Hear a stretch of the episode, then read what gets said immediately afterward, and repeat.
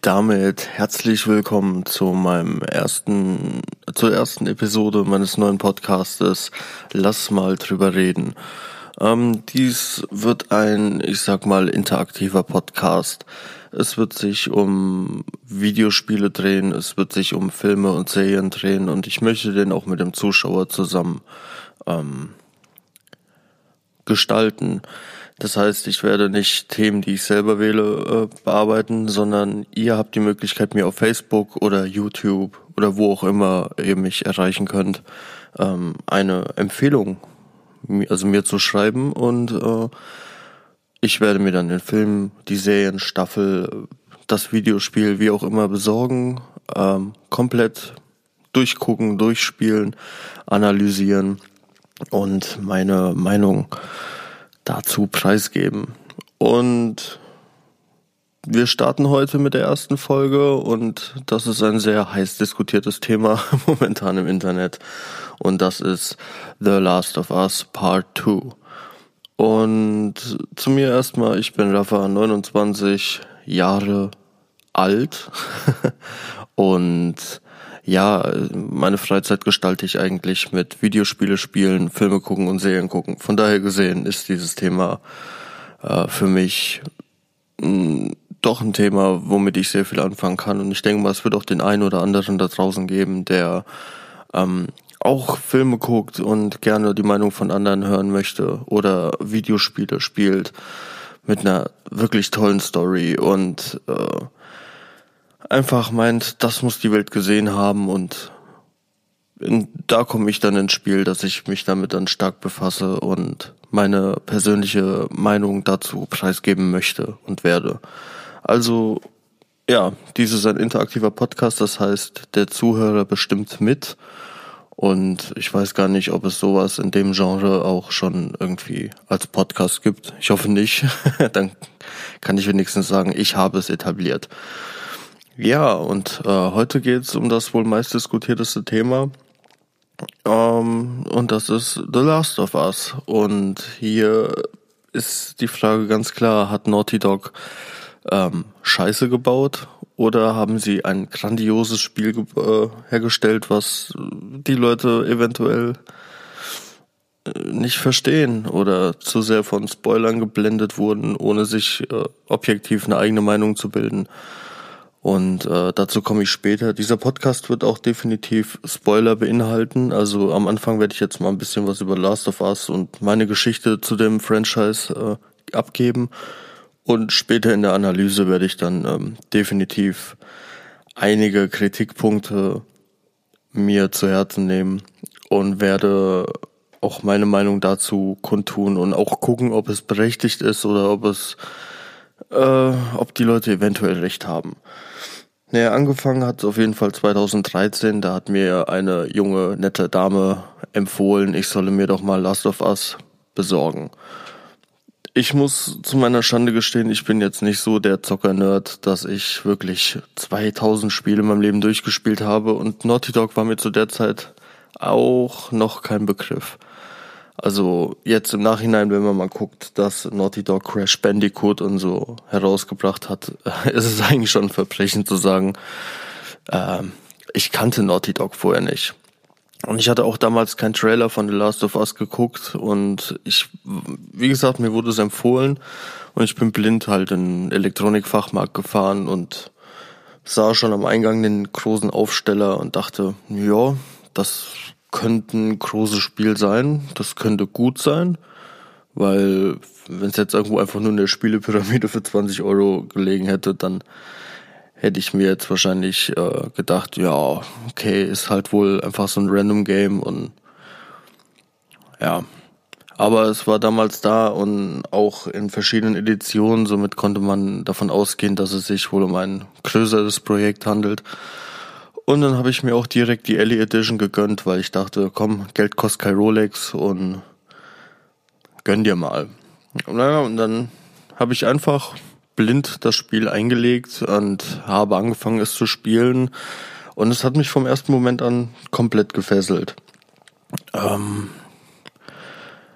die Geschichte um, also worum es geht, es geht um ein Cordyceps-Virus, den es auch in unserer Welt gibt, aber allerdings nur an Ameisen und Motten und so.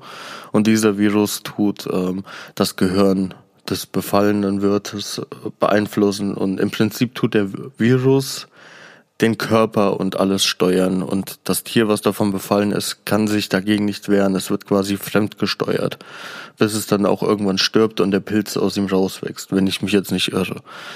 Und das haben die Leute von Naughty Dog damals als Inspiration genommen, um das Videospiel halt zu machen. Und in dem Falle werden halt keine Tiere befallen, sondern Menschen. Und Menschen werden zu, nee, die Leute sagen immer Zombie, aber ich, ich würde sagen als, sie laufen als lebender Virus rum, sagen wir mal so, als eine Pilzinfektion. Da hätten wir die Klicker auch und die Bloater, die das, ähm, ja, optisch schön darstellen. Und ja, es geht halt dann in der Story darum, dass Ellie äh, nicht, also nicht infizierbar ist, sie ist immun dagegen. Und man kann aus äh, Ellies, äh, wie nennt man, wie soll ich das jetzt nennen? Ähm, Immunheit. also das, was in ihrem Gehirn quasi wächst, was sich aber nicht ausbreitet, das könnte man entfernen und daraus einen Antivirus machen, wodurch die Menschheit gerettet werden könnte. Jetzt haben wir aber Joel. Und Joel ist sowieso ein gebrochener Mann, der recht am Anfang des Spiels äh, seine Tochter verliert, indem sie von einem Soldaten einfach erschossen wird, aufgrund eines Befehls. Und Joel ist na, er hatte auf jeden Fall kein Vertrauen mehr großartig in die Menschen. Er ist eher so der Einzelgänger und ist im Arsch. Sagen wir es einfach mal so, ist im Arsch. Und er bekommt aber den Auftrag, Ellie zu den Fireflies, das ist so eine Organisation, die sich gegründet hat, äh, zu bringen, denn diese sind in dem Krankenhaus mit einem Arzt, der quasi das Antivirus herstellen könnte. Und auf, ich beim ersten Mal durchzocken habe ich, glaube ich, an die 18 Stunden gebraucht, was ich sag mal für meine Verhältnisse, ich bin nicht derjenige, der sich lange mit sowas aufhält. Es gibt viele Spiele, die habe ich angefangen, für gut befunden und wenn ich dann einen Tag mal Pause mache, bin ich komplett draußen. Also ähm, dann kriegt mich das auch irgendwie nicht mehr und dann höre ich auf zu zocken. Aber bei Last of Us war das komplett anders. Die 18 Stunden habe ich gezockt und nicht nur einmal, also mittlerweile bin ich bei dreieinhalb Durchgängen und es packt mich jedes Mal immer wieder. Und im Endeffekt geht's halt darum, in der Hauptstory, dass Joel mit Ellie zusammen, auch wenn er gar keine Lust drauf hat, äh, die Reise durchs halbe Land aufnimmt, um sie zu den Fireflies zu bringen. Jetzt kommt aber der Knackpunkt. Ups. Und zwar Joel tut während den ganzen Geschehnissen dann in Last of Us 1 doch irgendwie eine Bindung zu Ellie aufnehmen und sieht sie wahrscheinlich am Ende doch eher als eine Art Ersatztochter, obwohl er in der Mitte des Spiels angibt, äh, sie ist definitiv nicht seine Tochter und sie bekämpfen sich verbal doch ziemlich oft. Und gegen Ende hin ist dann aber doch das Verhältnis zwischen beiden, das Vertrauen, das Verhältnis äh, sehr gestärkt, sagen wir es mal so. Und äh, während Ellie auf dem OP-Tisch Tisch liegt, bekommt Joel gesagt, Ellie wird sterben, weil man ihr das vom Gehirn entnehmen muss und dabei wird sie sterben. Sie wird zwar nichts mitbekommen, weil sie im Koma liegt. Und das war hart. Also ich, als ich das erste Mal gespielt habe, es hat mich heftig mitgenommen. Es war jetzt nicht so, dass ich Rotz und Wasser geheult habe, aber ähm, es kullerten schon ein paar Tränchen, weil äh, du hast 18 Stunden, tust du mit einem Spielcharakter, die, die eine Beziehung aufbauen. Du weißt zwar, es ist fiktiv, es ist nur ein Videospiel, aber natürlich baut man irgendwie eine Emotion auf. Und wir wissen erstmal, dass Ellie sterben wird, äh, das zieht dir den Boden unter den Füßen raus. Und es kommt, wie es kommen muss. Joel kommt nicht damit klar und rettet Ellie, bringt einen Arzt um und äh, das Spiel ist quasi vorbei. Er lügt sie noch an und sagt, es die Tests, die waren negativ. Es lief, also du warst nicht wichtig. Es gibt noch viele andere wie dich und an denen werden weitere Tests voll, vollzogen und du kannst schön weiterleben. Und man weiß eigentlich schon, das ist falsch. Also das Spiel tut sehr viel auf, ähm, es tut sehr viel an die Moral des Spielers appellieren. Es kommen einige Szenen, wo man denkt, nein, mach das nicht, tu das nicht, aber es ist jetzt nicht so stark im ersten Teil im Fokus, dass man jetzt sagen müsste, es geht nur darum. Der erste Teil ist eher dieses, ähm, ich versuche wieder einem Menschen zu vertrauen, ich baue eine Bindung zu einem fremden Menschen auf und äh, das machte meiner Meinung nach das Spiel so besonders und hebte auch das Spiel von vielen anderen Spielen ab. Weil in den meisten Spielen hast du eine Story, du hast auch deine Protagonisten in dem Spiel, aber ähm, ja, man läuft das Spiel quasi durch, man erlebt eine Geschichte und gut ist, aber Last of Us hat auch viel, finde ich, mit Psychologie zu tun, weil das Spiel dich nicht nur visuell mitnimmt und auch von der Story, sondern auch diese ganzen zwischenmenschlichen Sequenzen, die du einfach voll nachvollziehen kannst und das, äh, finde ich, hebt Last of Us von allen Spielen, die ich bislang gespielt habe, komplett ab. Ja. Und dann wurde, ich meine, 2017 die ersten Videos gezeigt zu The Last of Us 2 und der Hype war groß. Jetzt haben wir 2020. Es sind sieben Jahre vergangen seit dem ersten Teil und wir haben Teil 2. Und äh, normalerweise, ich hätte jetzt vermutet, die ganze Welt steht Kopf, ist glücklich und dem ist keinesfalls so. Äh, gefühlt 80 Prozent der Menschen in der Spielwelt, die Last of Us für gut befunden haben, schreien laut, ähm, ich möchte es boykottieren, das Spiel ist scheiße. Ähm, was haben die sich dabei nur gedacht?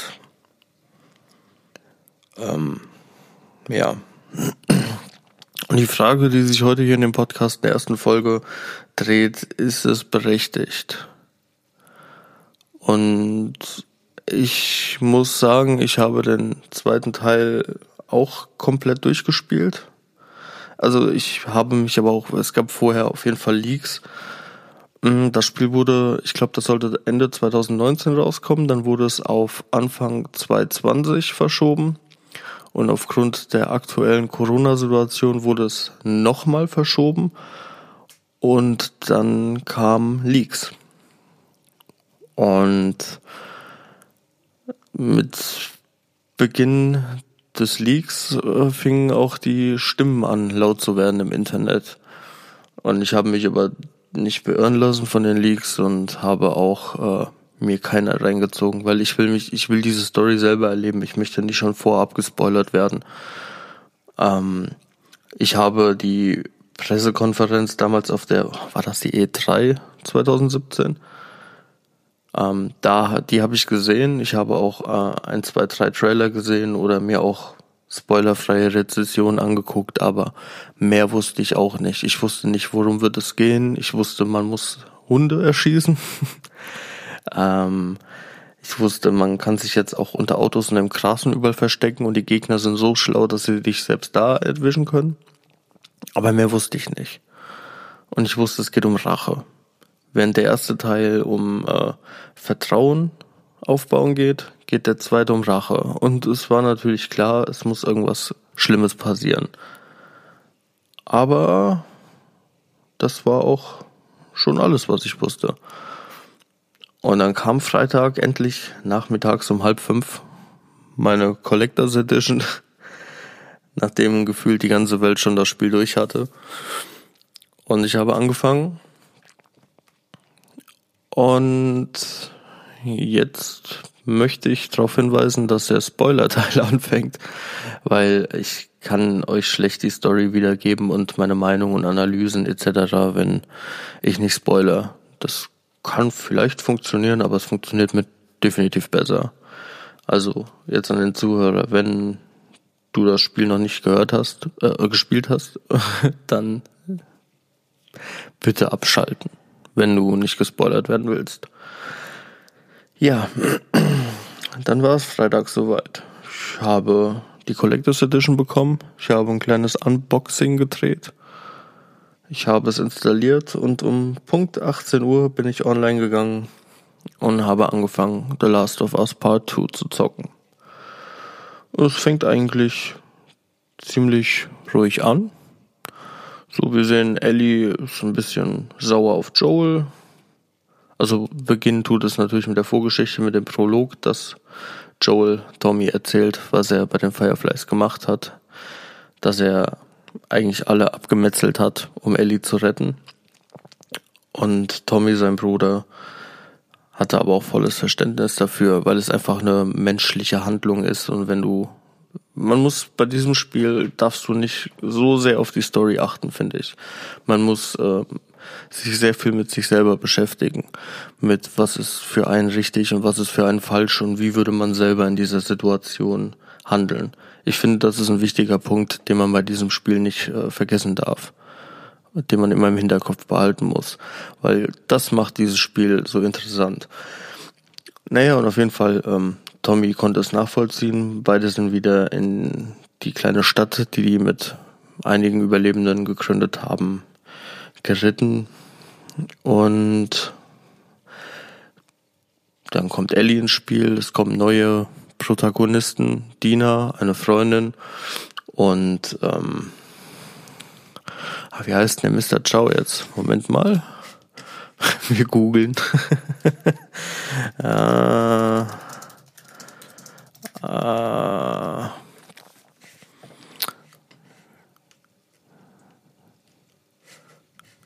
heißt der Jason?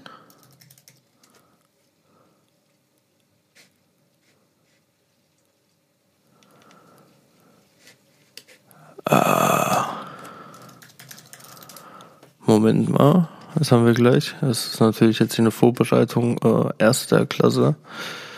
Äh, kommt Synchronisation. Ähm, Jesse. Heißt der Jesse? Ja, ich glaube, ja, es ist Jesse. Genau, ähm, nicht Jason. Ähm, ja, Jesse und Dina lernen wir kennen. Wir lernen kennen, dass ähm, Dina und Jesse ein Paar waren, sich aber getrennt haben frisch. Wir bekommen mit, dass Dina auf einer Party Ellie geküsst hat. Und dass alle quasi friedlich in ihrer kleinen errichteten Stadt leben. Ähm, und abwechselnd Patrouille schieben müssen, dass sie an verschiedene Orten reiten, äh, dort nach Klickern nach Runnern oder anderen Infizierten Ausschau halten, umbringen müssen und wieder zurückkommen. Und ja, es sieht sehr schön aus. Grafisch finde ich, ist dieses Spiel eine totale Wucht. Also ich schätze mal, da ist wirklich der letzte Funken Leistung aus der PlayStation rausgeholt worden.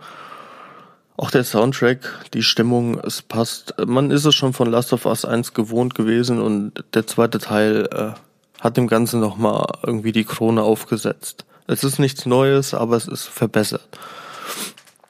Und dann lernen wir auf einmal eine andere Person kennen, nämlich Abby. Und Abby gehört zu einer anderen Gruppe, über die wir nichts erfahren und Abby sucht jemanden. Mit Owen zusammen haut sie morgens mal kurz von zu Hause ab, weil Owen ihr etwas zeigen möchte. Und Owen hat die Stadt gefunden, in der äh, Joel und Ellie und die ganzen anderen leben.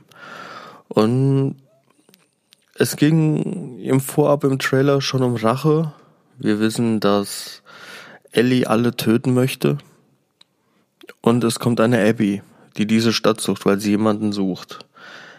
Man kann also, wenn man genau drüber nachdenkt, sich eigentlich schon denken, es wird irgendetwas mit äh, Joel passieren. Aber was genau passiert, man ist im Unklaren. Abby reißt sich dann quasi von Owen los, weil er wieder zurück ins Haus will und macht sich allein auf die Suche, beziehungsweise auf dem Weg in die Stadt. Wird dabei von vielen Infizierten befallen, überfallen und wird von Joel und von Tommy quasi gerettet und sie reiten zurück äh, in das Haus, wo Abby wohnt, mit ihren Freunden, Kollegen, wie auch immer. Und ja, die anderen, wie Ellie, Dina und ähm, Jesse also Jesse sagt den anderen beiden, dass äh, Tommy und Joel nicht mehr aufgekreuzt sind. Und sie machen sich natürlich Gedanken und beginnen die Suche nach Joel und Tommy. Kommen an dem Haus äh, an, beziehungsweise man spielt dann wieder, Ellie kommt in dem Haus an. Und dann sind die ersten zwei Stunden rum. Und man weiß, irgendetwas wird passieren. Und wir betreten das Haus, sammeln kurz alles, was es zu sammeln gibt, gehen in den Keller und hören Joel schon währenddessen als schreien. Und äh, nach den ersten zwei Stunden, muss ich sagen, habe ich erstmal die Playstation ausgemacht. Wir kommen nämlich in den Keller und wir sehen, wie Joel auf dem Boden liegt, blutüberströmt ähm, und wir sehen eine Ellie, wie wir sie vorher nie zuvor gesehen haben. Auch die Mimiken, also das ganze Gesicht, wie es animiert wurde, es ist brutal. Ähm, Ellie wird dann quasi ins Gesicht geschlagen, auf den Boden gedrückt, mit Blick zu Joel, bittet Joel mehrfach um, dass er aufsteht. Und in dem Moment ähm, nimmt Abby einen Golfschläger und zermatscht Joel das Gesicht. Und der Schlag, äh, den habe ich in meiner Magengrube gemerkt. ähm, ich war geschockt. Ich war mehr als geschockt. Und direkt nach dem Schlag sieht man Ellies Gesicht. Und wenn man schon, sagen wir mal, mit Last of Us 1 und Left Behind durch ist. Man hat eine gewisse Beziehung zu diesen Charakteren nach 20 Stunden oder 15 Stunden Spielzeit aufgebaut. Und man hat sie ja quasi irgendwie in sein Herz geschlossen. Und äh, zu sehen, wie er stirbt und den Hass und die Trauer in ihrem Gesicht zu sehen, das reißt dir den Boden unter den Füßen raus. Also ich war fertig. Ich habe ich lief nur noch durch die Wohnung und habe gesagt, Joel ist tot. Joel ist tot. Ich war komplett wie paralysiert. Es hat mich äh, schon stark mitgenommen.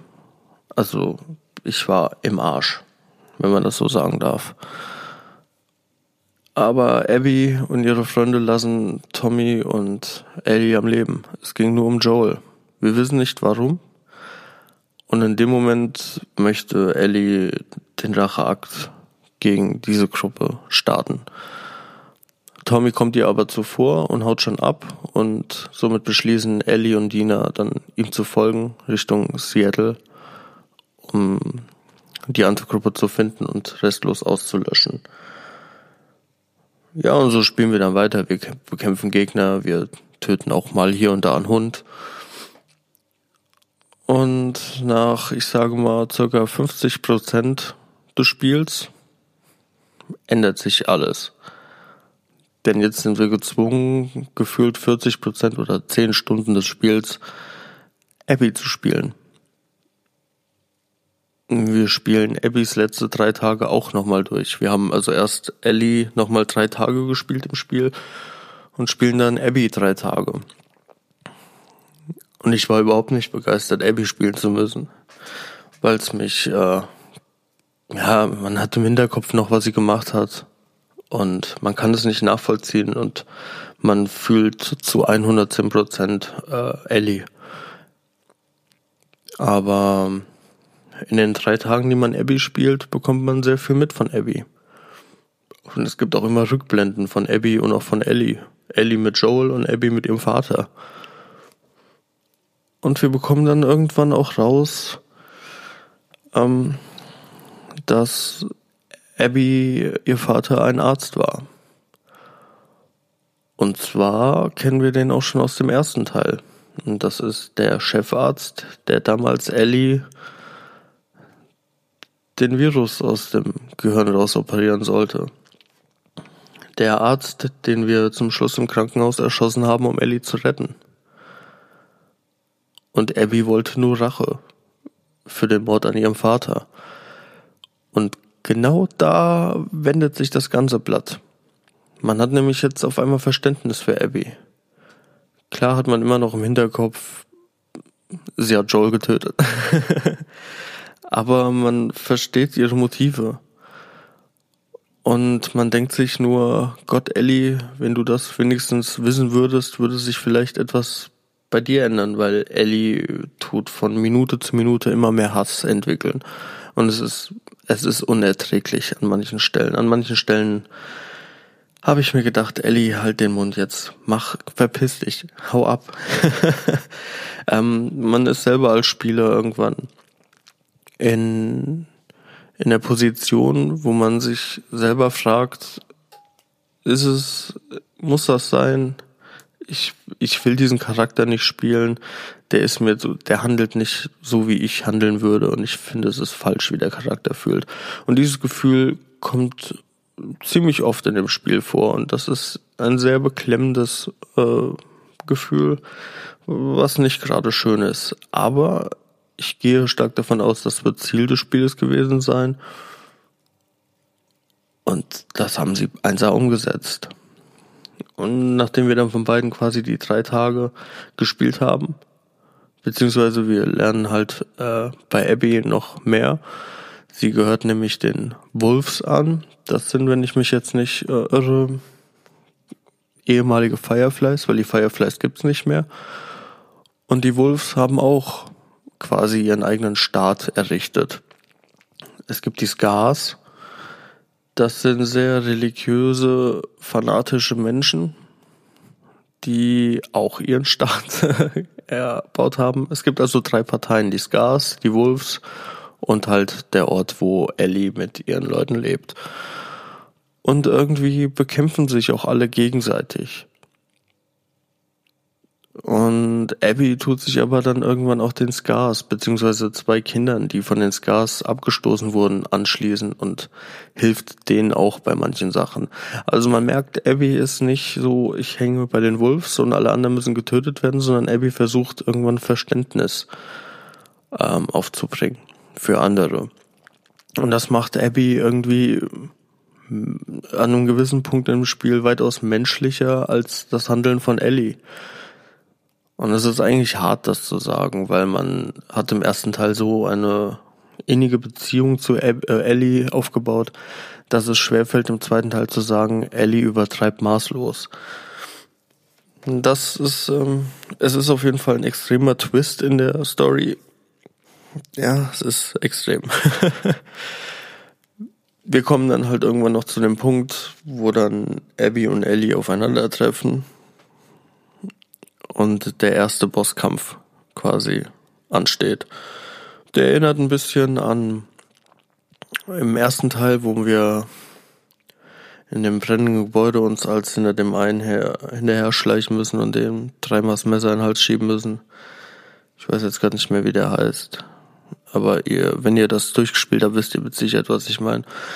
Und das ist quasi auch der Bosskampf zwischen Abby und Ellie. An dem Punkt war ich aber, muss ich ehrlich gestehen, immer noch Team Ellie. Auch wenn Ellie richtig fies ist und richtig böse. Aber Abby war für mich, es war No-Go. Und wir müssen aber Abby steuern und wir müssen uns anschleichen und Ellie mehrfach ins Gesicht schlagen und sie fast töten.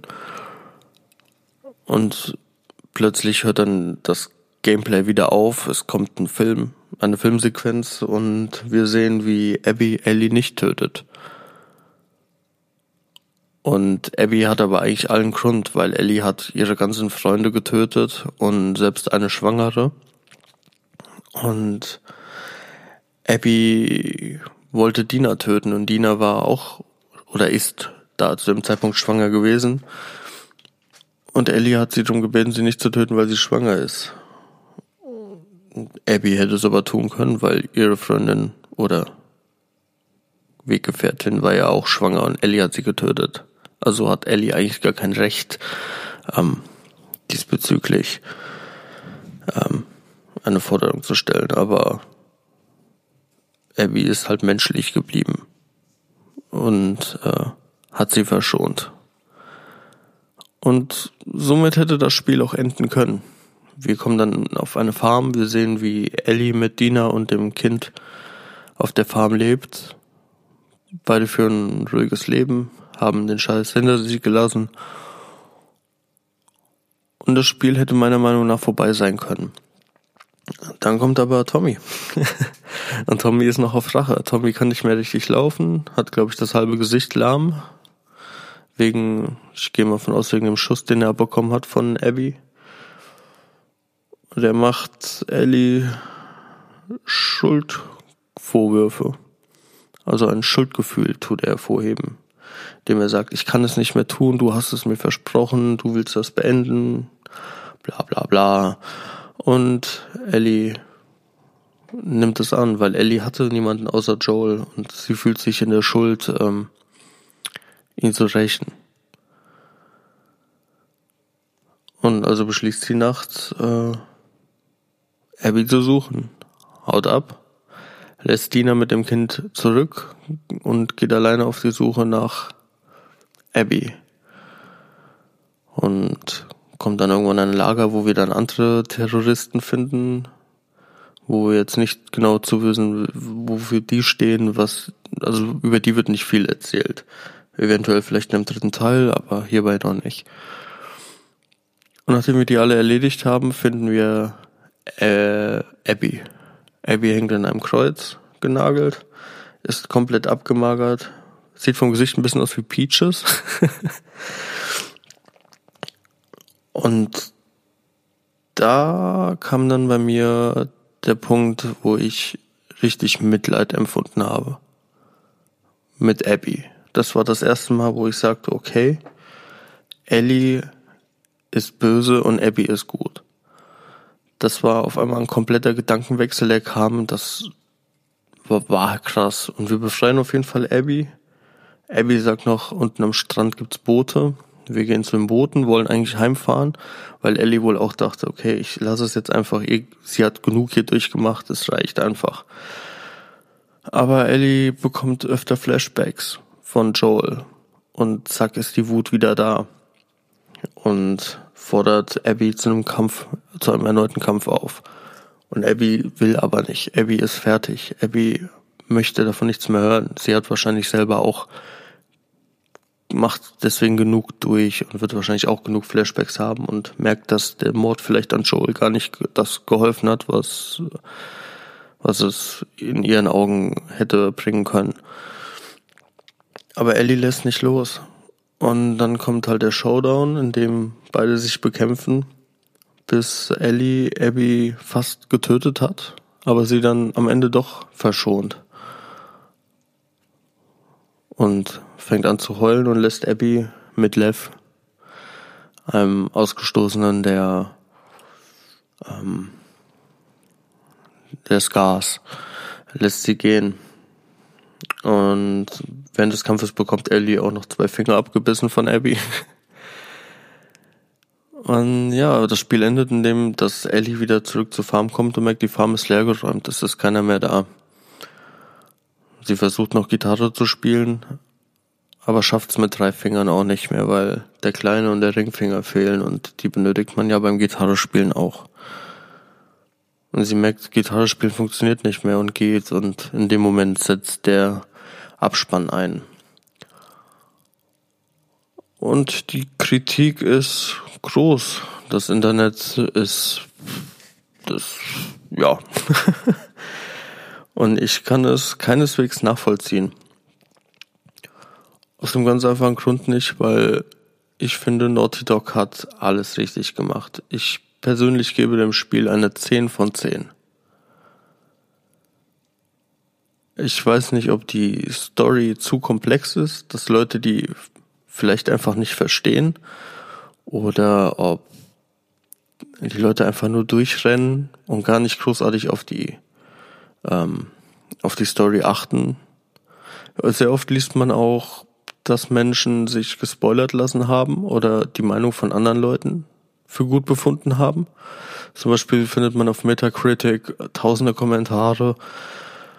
Ähm, zum Beispiel sehe ich hier von einem, er schreibt, äh, wenn das PlayStation Network doch eine Rückerstattung anbieten würde wie Steam, ich habe dieses Spiel nicht beendet und ich möchte es auch nicht. Ähm, das ist ein äh, storybasierendes Spiel und die Story ist scheiße. Äh, also was, äh, was gibt mir einen Grund, das weiterzumachen? Müll. Und wenn ich sowas lese, dann ich kann es auf einer Seite nachvollziehen. Diese Person wird wahrscheinlich gespielt haben, bis Joel getötet wurde und hat dann gesagt, das Spiel ist Müll. Das Spiel spielt man allerdings 25 bis circa 35 Stunden und das sind die ersten zwei Stunden.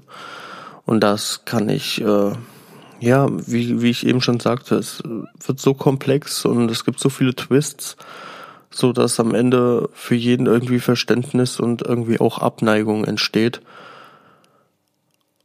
Und es äh, nach noch nicht mal fünf Prozent zu beenden und zu sagen, das Spiel wäre Müll, kann ich nicht nachvollziehen. Auch ähm, um auf die Leaks zurückzukommen, die Anfang des Jahres irgendwann rauskamen. Es ist, glaube ich, mittlerweile bewiesen, dass viele Leaks nicht richtig gestimmt haben, beziehungsweise aus dem Kontext raus sind, dass man quasi ein, zwei Sätze sagte, äh, geschrieben hat, das ist in dem Leak und die Leute haben das aufgefasst und haben daraus in ihrem Kopf ihre eigene Meinung dazu gebildet, ihre eigene Story, was fernab der Realität ist, was wir in dem Spiel erwarten können. Und das sind die meisten Kommentare, die negativ ausfallen. Und das ist eigentlich ziemlich schade, weil dieses Spiel ist so komplex und es ist so durchdacht. Und die Leute geben dem aber gar keine Chance. Sie hören lieber auf irgendwelchen Quatsch, der im Internet von irgendwelchen nicht wissenden Leuten verbreitet wird und bilden sich daraus ihre Meinung. Und jeder klar denkende Mensch sollte eigentlich in der Lage sein, ähm, zu wissen, dass ich auf andere Meinungen nicht viel geben kann, beziehungsweise mir keine Meinung urteilen kann, wenn ich das selber nicht erlebt habe. Aber es passiert nun mal. Und der andere Kritikpunkt, der schon ziemlich lange ähm, aktiv ist, ist der Kritikpunkt der Homosexualität. Dass Naughty Dog uns jetzt hier ähm, das LGBTQ-Thema ans Herz legen möchte und dass viele Leute damit nicht klarkommen. Und es sind viele homophobe Kommentare und viele Leute, die aufgrund dessen das Spiel boykottieren möchten. Und das ist für mich ebenso unverständlich, äh, unvorstellbar. Denn wer den ersten Teil gespielt hat, der wird festgestellt haben, dass der Charakter Bill, den wir kennenlernen, schwul ist. Bill hat eine, naja, ziemlich beachtliche Sammlung an Pornoheften für Männer von Männern. Und Bill redet auch immer von einem Partner und findet ja auch seinen Partner irgendwann erhangen. Und man sieht auch Bill an, dass äh, das Bill ziemlich mitnimmt. Es gibt auch noch einen Brief, dass der Partner wohl ähm, es einfach nicht mehr ausgehalten hat und sterben wollte. Also es war ein Suizid, aber ob es jetzt zwecks einer Infektion war oder weil er es mit Bill nicht ausgehalten hat, man weiß es nicht. Aber Fakt ist, Bill ist definitiv homosexuell. Und dann haben wir noch den Left Behind DLC. Und Ellie küsst Riley. Und beide scheinen kurz vor einer Beziehung zu stehen, bis natürlich dann Ellie und Riley infiziert werden. Somit haben wir im ersten Hauptspiel und auch im DLC das Thema Homosexualität. Und nur wenn man jetzt ein Video sieht, wie Ellie Dina küsst, äh, das ganze Spiel boykottieren zu wollen, wegen einem Grund, was wir in dem vorherigen Spiel inklusive Add-on ähm, auch schon hatten. Es macht in meinen Augen keinen Sinn. Also haben diese Leute bei Teil 1 und im DLC wirklich die Augen davor verschlossen oder haben das nicht mitbekommen? Last of Us hatte in jedem Spiel der, ich sage jetzt mal drei Spiele, wenn wir jetzt Left Behind dazu zählen, in jedem Spiel das Thema Homosexualität drin, aber keineswegs aufzwingend, sondern nur ganz leicht am Rande nebensächlich und auch in dem neuen Teil. Wenn man mal guckt, die Beziehung zwischen Ellie und Dina beinhaltet, wenn wir jetzt einfach mal nur vom Küssen ausgehen, sieht man, ich mich jetzt nicht irre, drei Kussszenen und auch generell einfach dieses Ellie und Dina und wir reden ein bisschen über uns. Ich würde jetzt mal grob sagen, es beinhaltet nicht mehr als 20 Minuten. Ansonsten wird auch kaum darüber geredet. Wenn überhaupt mal kurz am Rande ein, zwei Sätze. So können wir fest davon ausgehen, dass circa 20 Minuten eines Spieles, was knapp 30 Stunden im Durchschnitt geht, äh, sich der Homosexualität um Ellie widmet. Ich frage mich ernsthaft, was so falsch bei den Leuten im Kopf ist. es macht keinen Sinn. Es macht wirklich null Sinn, sich diesbezüglich über aufzuregen. Wir spielen nicht The Homosexual of Us, wir spielen immer noch The Last of Us und in diesem Spiel liegt der Hauptpunkt nicht auf die Sexualität der Protagonisten, sondern es liegt auf was anderem. Von daher kann ich diesen Kritik keineswegs nachvollziehen. Jetzt habe ich den Faden auch total verloren. Ach so, wir waren bei Kritiken. Neben der Homosexualität und dem, dass die Leute das Spiel scheinbar nicht gespielt haben, aber eine negative Meinung haben, äh, gab es natürlich noch weitere Kritik, über die ich gerne reden möchte. Zum einen finden die Leute es schlimm, dass man Hunde töten muss. Damit kommen die Leute nicht klar. Ähm, ich selber muss sagen, als ich meinen ersten Hund gekillt habe, habe ich jetzt nichts empfunden. Ich wusste, es ist ein Spiel, es ist keine Realität. Allerdings hat sich das bei mir auch geändert, nachdem ich den ersten Menschen mit einem Hund getötet habe. Normalerweise habe ich eigentlich in so Spielen keine Probleme, jemanden zu töten. Weil man weiß, es ist fiktiv. Es tut jetzt nicht meine Toleranzschwelle so beeinträchtigen, dass ich jetzt auch im realen Leben dann so in der Lage wäre.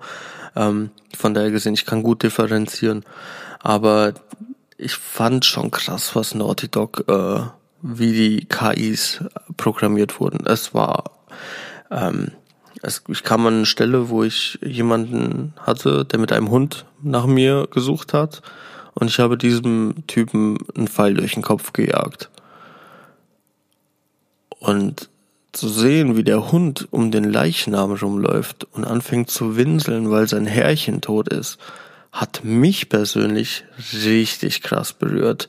Ich hatte richtig Mitleid mit diesem Hund. Nicht mit dem Menschen, aber der Hund, der vor seinem Herrchen steht, was gerade getötet wurde und als winselt und hin und her läuft und nicht weiß, was ist passiert und wow, wow. Hut ab, Naughty Dog. Hut ab. Also, es sind die Kleinigkeiten in dem Spiel, die wirklich viel bewirken können. Und viele Leute zocken auch Fortnite, Call of Duty, Battlefield, was auch immer. Und sich jetzt zu beschweren, dass man ein, zwei, drei Hunde töten muss, aber im selben Atemzug hunderte von Zivilisten und Infizierte einfach so just for fun tötet, ist für mich irgendwie auch unvorstellbar. Natürlich ist es was anderes, ob ich ein unschuldiges Lebewesen oder jemanden abknalle, der mich abknallen will. Aber man muss, ähm,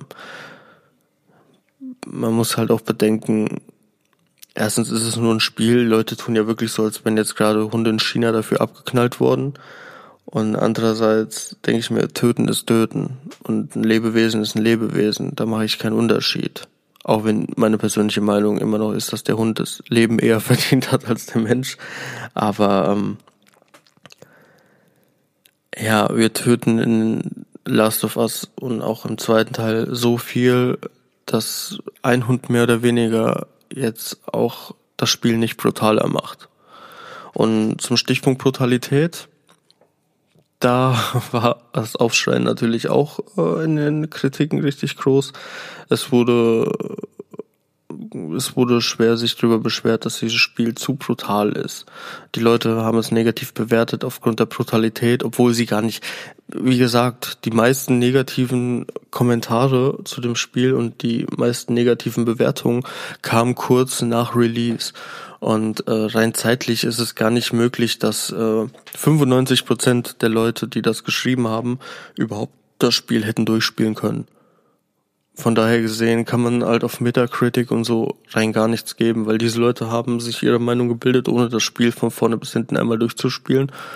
Und ähm, ja, meiner Meinung nach ist das schon irgendwie ein heftiges äh, Bashing gegenüber Naughty Dog, weil die Leute halt nicht klarkommen mit dem Tod von Joel und dazu komme ich aber gleich auch noch. Bezüglich der Brutalität, ich muss sagen, also da kommt auch wieder die Frage, habt ihr den ersten Teil nicht gespielt oder habt ihr die Augen dabei eher geschlossen gehalten? Weil im ersten Teil tun die auch Bloater den Kiefer auseinanderreißen, ähm, äh, Klicker tun dich aufs Bestialische abschlachten, man sieht, wie Bill einem Infizierten den Kopf abschlägt. Die Brutalität ist meiner Meinung nach das Explizite, was man sieht, ist im zweiten Teil nicht schlimmer.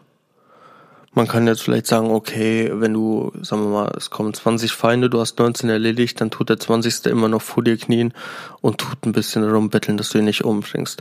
Habe auch versucht, mal einen am Leben zu lassen, der hat sofort wieder nach der Waffe gegriffen. also ist dann auch dieses, okay, ich habe Mitleid, ist rum, weil ich weiß genau, wenn ich Mitleid mit ihm habe, nutzt er es aus. Aber das Spiel ist an sich keineswegs brutaler von den gezeigten Szenen brutaler macht, äh, finde ich, dass der erste Teil, es ging um Überleben. Es ging um zwei Menschen, die versuchen, an ein Ziel zu kommen und zu überleben. Sie töten, weil sie überleben müssen, weil sie nicht sterben möchten. Der zweite Teil ist komplett auf ich bin rachsüchtig, ich töte, weil ich Rache will. Und das macht, das macht das Spiel brutaler. Das, was wir sehen, ist nicht brutal. Oder zumindest nicht brutaler als der erste Teil. Aber die Story, die drumherum gebaut wurde, die macht das einfach viel brutaler.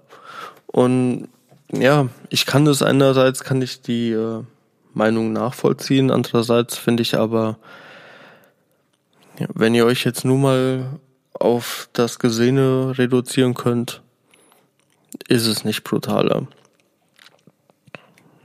Ja. So viel dazu. Also meiner Meinung nach kann ich die Kritiken nicht nachvollziehen. Und ja, wir haben Joel lieben gelernt, wir haben ihn kennengelernt. Und Joel stirbt recht früh und äh, das lässt einen als Spieler irgendwie in ein tiefes Loch fallen. Man sitzt vor völliger Leere. Man, man ist mit der Welt am Ende. Man versteht nichts mehr. Man ist geschockt. Aber genau das soll das Spiel auch machen, dich in die Irre führen. Und ich habe mir viele Gedanken gemacht. In erster Linie finden Leute, dass das Spiel nicht, also dass es die Story schlecht ist. Kritisieren Joels frühen Tod. Jetzt müssen wir aber gucken, der erste Teil, es wurde ja gesagt, der erste Teil ist Joels Geschichte, der zweite ist Ellies Geschichte. Wie hätten wir das anders verpacken können. Hätten wir jetzt irgendwie, äh, Ellie hat neue Freunde und versucht wieder an irgendeinen Punkt zu gelangen, weil dort vielleicht irgendwas auf sie wartet, weil vielleicht doch eine Möglichkeit besteht, aus ihr den Antivirus zu machen, ohne dass sie dabei stirbt. Dann hätten wir aber auch wieder nur Ellie läuft von A nach B, tut unterwegs alles niedermetzeln, was geht, und am Ende wird sie entweder belohnt oder stirbt. Oder nichts von beiden, wie im ersten Teil. Ähm, eventuell wäre Joel auch noch dabei gewesen.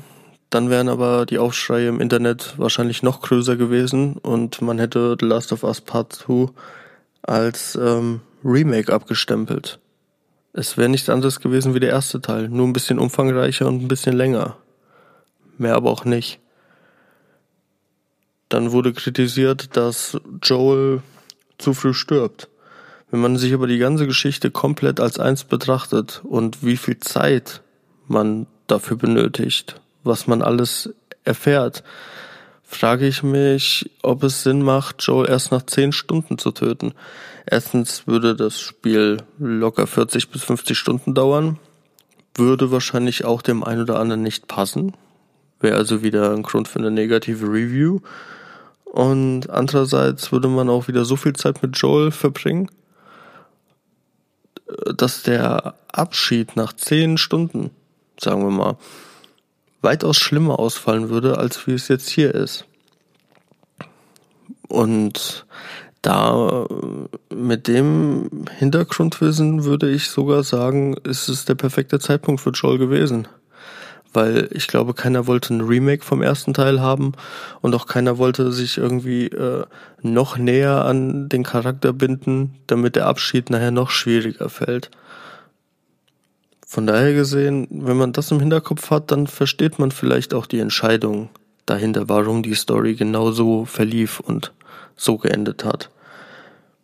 Ähm, andere Leute haben den Endkampf noch kritisiert, dass Abby am Leben gelassen wurde.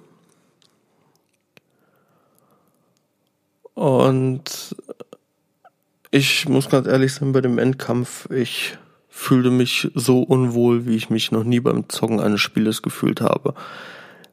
Was geschehen ist, ich wollte es nicht. Ich wollte nicht Ellie steuern, ich wollte nicht Viereck drücken. Das hat mich emotional mitgenommen. Ähm, man weiß genau, Ellie dreht voll durch. Abby ist kaputt. Sie sind beide kaputt. Sie haben beide genug durchgemacht. Und es ist falsch. Es ist einfach falsch, was da passiert ist. Und umso mehr hat es mich gefreut, dass dann Ellie doch am Ende an ihre Vernunft appelliert und Abby am Leben lässt. Das ist genau der Schluss, den ich erwartet habe. Ich habe gehofft, dass er so wird und er ist gekommen. Weil wir müssen uns, es ist sehr, ich sag mal, das Spiel ist sehr gesellschaftskritisch. Ähm, ich finde, das Spiel zeigt sehr viele Parallelen zwischen den Menschen, die heute miteinander leben. Man sagt immer, was der Bauer nicht kennt, das frisst er nicht. Und das haben wir hier in der realen Welt auch. Viele Leute bilden sich eine Meinung aufgrund äh, dessen, was andere Leute sagen. Und sie versuchen es auch voll und ganz durchzuziehen. Und äh, Viele Leute glauben, dass ihre, ihre Meinung die richtige ist. Und jeder, der eine andere Meinung hat, auf dem wird nicht gehört. Man versucht nicht, den Menschen dahinter zu verstehen, sondern man sagt, das, was du denkst, ist scheiße. Und nur das, was ich denke, ist richtig. Und genau das macht das Spiel auch. Wir sehen, ich habe mir während des Zockens die ganze Zeit gedacht, ähm, von wegen, wenn so eine Pandemie wirklich ausbrechen sollte, wäre es nicht sinnvoller, dass alle Überlebenden zusammen äh, sich tun, zusammen eine große Einheit bilden? Aber nein, in The Last of Us wird gegeneinander gekämpft. Die Scars, die Wolves und diese anderen, die zum Schluss kommen, plus das mit Abby und Ellie und Joel und alle bekämpfen sich, obwohl es auch ein viel größeres Problem gibt. Und das haben wir heute in der Gesellschaft auch, wenn wir nur mal aus dem Fenster rausgucken. Und ich finde, das ist, ja, es wirft die Frage auf, wenn man das Spiel spielt, habe ich mich gefragt, was ich in meinem Leben besser machen könnte. Aber ich denke mal nicht viel, weil ich meiner Meinung nach finde, dass ich, also ich habe in dem Spiel bekommen, was ich wollte. Und ich glaube, wenn man, mit der Story komplett zufrieden ist, dann ist man auch in einem Leben irgendwie, dann hat man auch irgendwie den Durchblick zwischen richtig und falsch. Es ist ein, es ist ein Spiel, was nicht nur, wo man nicht nur nach der Story gehen muss, sondern auch an seine eigene Moral appellieren muss, wie ich am Anfang schon sagte. Und klar, Joel ist tot, das finden alle doof, aber Joel hat genug Leute getötet. Joel ist eigentlich kein guter Mensch. Und Joel hat den Arzt auch zum Schluss erschossen. Man hätte es nicht machen müssen, aber das Spiel hat einen dazu gezwungen. Und hinter dem Arzt steckt aber auch ein Mensch. Und der Mensch hat auch eine Familie. Und zwar Abby. Also war es richtig, was Joel gemacht hat. Joel ist im Prinzip auch nur ein Mörder. Und dann kommt Abby und Abby nimmt Rache, weil sie sich rächen will. Aber nachdem sie sich gerecht hat, merkt sie scheinbar, hat ihr nichts gebracht. Und deswegen will sie auch nicht weitermachen. Jetzt kommt aber Ellie an den Punkt, wo Abby war. Abby hat quasi schon das Wissen, die Rache hat nichts gebracht, die hat es vielleicht nur noch schlechter gemacht und Ellie ist jetzt aber auf dem Rachezug.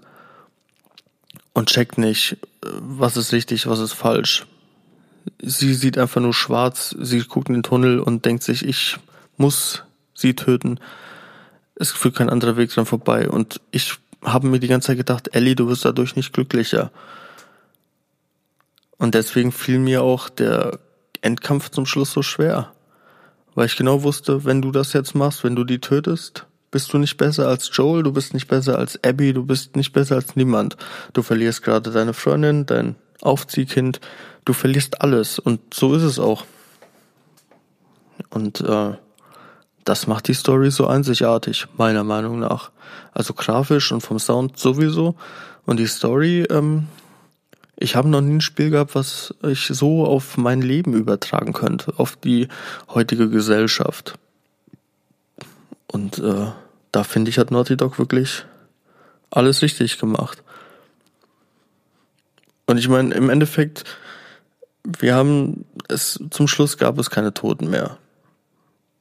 Abby tut mit Lev fliehen, Ellie ist im Arsch. Aber was hat es gebracht? Was hat Rache wirklich gebracht in dem Spiel? Wir haben vorher gesehen, bei keinem hat Rache irgendetwas gebracht. Es hat nicht geholfen, nichts. Und Ellie bekommt die Einsicht zu spät. Sie bekommt sie dann, wenn sie Abby nämlich doch gehen lässt. Dann merkt sie vielleicht, okay, wenn ich das jetzt durchziehe, ich bin nicht besser als sie, was bin ich dann? Dann bin ich das, was ich die ganze Zeit abgrundtief hasse. Zu dem werde ich. Aber die Einsicht kommt zu spät. Sie bekommt die Finger abgebissen und sie will ja schon seit dem ersten Teil Gitarre spielen. Und sie kommt nach Hause. Es ist keiner mehr da. Die Bude ist leer. Sie ist alleine auf der Farm, versucht Gitarre zu spielen. Und das ist auch so ein kleines, ähm, so ein, so ein kleines Extra, was ich entdeckt habe. Wenn man mal bedenkt, dass Ellie immer Gitarre spielen wollte und es auch später dann beigebracht bekommen hat und dann an der Farm auf einmal ist. Sie sieht, sie wurde allein gelassen aufgrund ihrer Rachsucht. Und das Einzige, was ihr da noch bleibt, ist das Gitarre spielen. Und das funktioniert auch nicht mehr. Und da realisiert, glaube ich, Ellie, ich bin zu weit gegangen. Und ich hätte es nicht tun sollen. Aber leider zu spät. Und es ist eine wundervolle Story. Also alle beiden Teile zusammen haben mich abgeholt. Ich habe noch nie so etwas gezockt und ich weiß nicht, ob jemals irgendwann mal wieder so ein Spiel irgendwie in meine Hände kommt. Es sei denn, es kommt ein neuer Last of Us Teil irgendwann. Aber von anderen Entwicklern, ich würde sagen, da können sich viele Entwickler eine Scheibe von abschneiden. Aber das war jetzt eigentlich auch nur meine Meinung dazu, weil irgendwie brannte mir das auf der Seele und ich musste irgendwie mal reden. ähm, nee, weil gebt auf jeden Fall der negativen Bewertung keine Chance. Ihr könnt es zwar auch durchspielen und immer noch für schlecht befinden, dann habt ihr eine andere Einsicht, Ansicht, wie ich sie habe, aber man sollte dem Ganzen eine Chance geben, weil es gibt kein Schlecht. Es steckt hinter jedem künstlerischen Projekt, sei es Film, Musik, Videospiel, wie auch immer, stecken immer Menschen, die sich dabei was gedacht haben und hart dafür gearbeitet haben. Und man kann, ich ich sage selber mittlerweile selbst Musik, es gibt keine schlechte Scheißmusik. Es gibt nur Musik, die mir nicht gefällt. Aber es gibt dafür andere Leute, die das feiern. Und so ist es hiermit auch. Aber auf die Meinung von anderen Leuten so viel zu geben, finde ich, äh, ist sehr schlecht, weil es ist ein Meisterwerk und es ist wirklich neben Part 1 sind es meine Lieblingsspiele, weil die mir so viel geben, auch so viel reales, menschliches, was äh, mir noch nie ein Spiel gegeben hat. Man muss offen dafür sein und man muss sein Köpfchen anstrengen und dann sollte das auch klappen.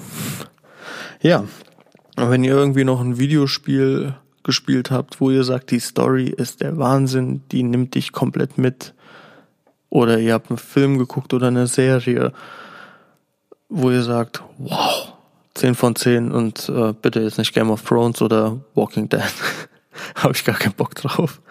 Ähm, nee, dann schreibt mir das gerne bei auf meiner Facebook-Seite von diesem Podcast oder auf YouTube. Und dann werde ich mich der nächsten Folge dann dem Thema widmen. Also das ist wie gesagt der Grund dieses Podcasts, dass ich ähm, auf eure Empfehlungen eingehe und dazu Reviews mache, beziehungsweise wie ich es empfunden habe, was ich gut, was ich schlecht fand. Auch falls ihr euch noch wundert, was ich schlecht bei Last of Us fand, 40% Abby am Stück spielen. äh, weil man immer noch im Hinterkopf hat, sie hat Joel getötet und sie dann 10, 12 Stunden spielen zu müssen, es nervt ein wenig. Also da wäre ein bisschen mehr Abwechslung zwischen Abby und Ellie gewesen, aber ich glaube, das hätte die Story dann auch komplett irgendwie aus dem Ruder gebracht und es wäre, man wäre am Ende nicht zu der Erkenntnis gekommen, zu die, zu der man dann im Endeffekt doch gekommen ist. Ja gut, dann war's das und vielen Dank fürs Zuhören und bis zur nächsten Folge und tschüss.